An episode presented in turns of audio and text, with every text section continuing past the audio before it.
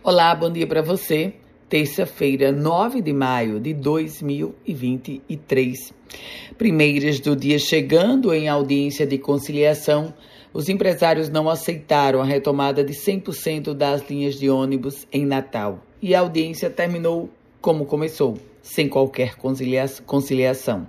Foi na segunda vara da Fazenda Pública da Comarca de Natal, uma audiência presidida pelo juiz Arthur Cortez Bonifácio. Com a presença da deputada federal Natália Bonavides, foi ela que entrou com essa ação para que as empresas coloquem 100% da frota para rodar em Natal, presença do prefeito de Natal, Álvaro Dias, e, naturalmente, de representantes da classe empresarial. Não houve consenso e agora essa decisão virá realmente do judiciário. E o empresário paulista foi morto a pedrada na própria pousada de propriedade, de propriedade dele, lá em São Miguel do Gostoso. O empresário paulista foi encontrado morto na pousada, que era de propriedade dele em São Miguel do Gostoso. Guilherme Deiróis Tozete, de 39 anos, morava sozinho na cidade. A pousada havia sido criada em 2018. A polícia agora investiga quem praticou o crime e as motivações desse crime. Hotel arrematado. O Hotel Parque da Costeira foi arrematado por 35 milhões de reais em leilão da Justiça. Ele estava avaliado em 139 milhões de reais e foi arrematado por um empresário pernambucano pelo valor de 35 milhões de reais mais uma grande carga de cigarro apreendida.